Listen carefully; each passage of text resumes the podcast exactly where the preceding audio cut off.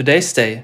Das finden wir heute wichtig. Ein Osterfest mit heilsamen Botschaften. So etwas schafft außer der Kirche offenbar nur einer. Unser Bundesarbeitsminister Hubertus Heil eben. Und damit die gute Nachricht sich auch angemessen und weit verbreiten möge, wählte er weise die für ihre Kommunikationsperformance bekannte Bild am Sonntag als Gesprächspartnerin. Die Themen, die Heil mit den Journalisten besprach, sie haben für viele Menschen im Land eine große Bedeutung.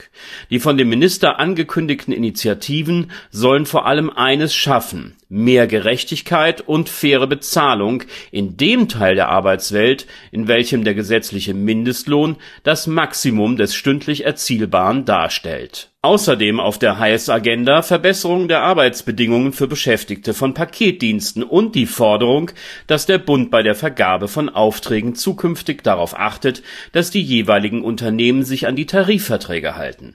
Schließlich thematisierte der Minister auch noch die mangelnde Wertschätzung jener, die körperlich belastenden Tätigkeiten in der Arbeitswelt nachgehen Beginnen wir mit dem gesetzlichen Mindestlohn. Entschieden über seine Höhe wird üblicherweise alle zwei Jahre.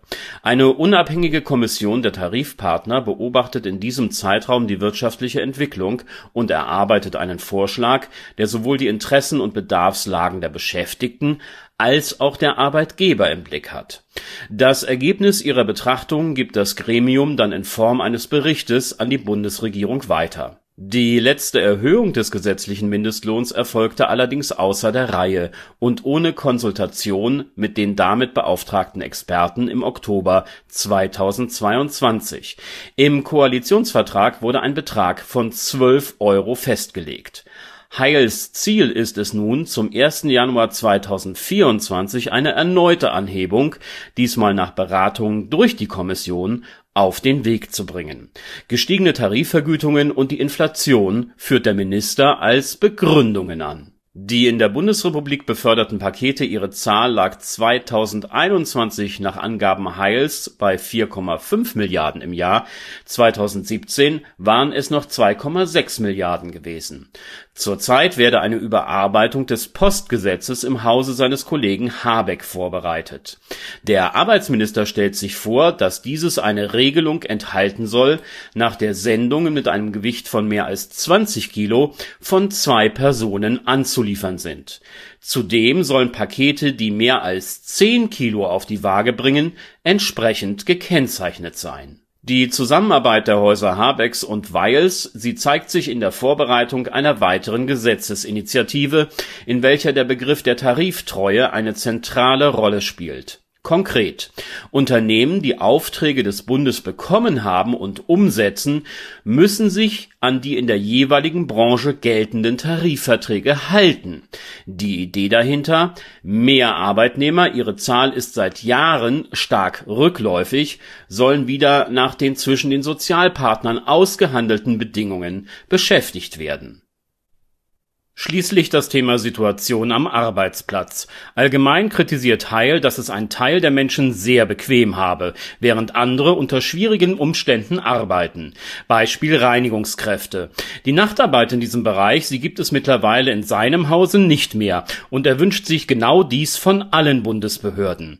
Der Gesundheitsschutz der Beschäftigten, aber auch die Tatsache, dass ihre Arbeit durch die Verlegung auf den Tag wieder sichtbar und damit mehr wertgeschätzt wird, sind dem Minister wichtig. Schauen wir uns die Osterbotschaft Heils an, so ist es der Begriff überfällig, der mir dazu als erstes einfällt.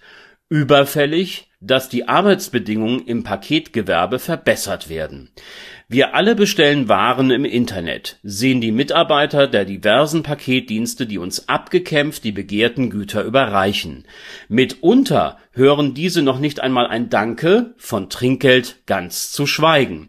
Und nur zu gerne geben wir dem ohnehin überlasteten Boten auch noch eine Retoure mit auf den Rückweg zu seinem Fahrzeug Offenbar hinterlässt die Arbeit der Beschäftigten im Zustelldienst keinen bleibenden Eindruck bei uns, denn nur allzu schnell klicken wir wieder auf Bestellen und das natürlich beim Anbieter mit den günstigsten Versandkosten.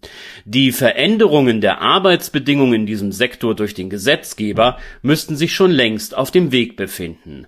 Heils vorsichtige Vorschläge können nur ein Anfang eines notwendigen Umdenkens sein die Mitarbeiterinnen im Arbeitsfeld der Raumpflege kommen häufig zum Ende des Arbeitstages in die Unternehmen und Behörden oder eben nachts. Sie sind also folglich entweder unsichtbar oder man rauscht an ihnen auf dem Weg nach Hause vorbei, nimmt sie und ihre wichtige Tätigkeit kaum zur Kenntnis. Als KollegInnen werden die Reinigungskräfte häufig nicht wahrgenommen. Wertschätzung erfahren sie wenig.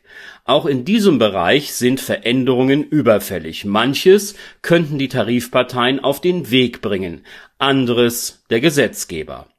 Und dann gäbe es da noch so etwas wie eine soziale Unternehmens- und Behördenkultur, an deren Neuausrichtung, da ebenso überfällig, man sich dringend begeben muss. Abschließend ein Blick auf den gesetzlichen Mindestlohn. Dieser stellt die absolute Lohnuntergrenze dar. Traurig, dass diese überhaupt eingeführt werden musste, dennoch gut, dass es sie gibt. Zurzeit lässt sich so in Vollzeit ein Bruttoverdienst von circa 2080 Euro erzielen. Was bleibt nach Abzügen davon übrig? Und wenn nur eine Teilzeitbeschäftigung in Frage kommt, wie viel steht dann auf der Lohnabrechnung? Kommen Menschen, die hart dafür arbeiten, mit einem solchen Einkommen gut aus? Die Sozialverbände jedenfalls, sie fordern eine Erhöhung auf mindestens 14 Euro pro Stunde in der nächsten Runde. Das erscheint mir bei weitem nicht ausreichend zu sein. Today's Day, ein Projekt von netkiosk.digital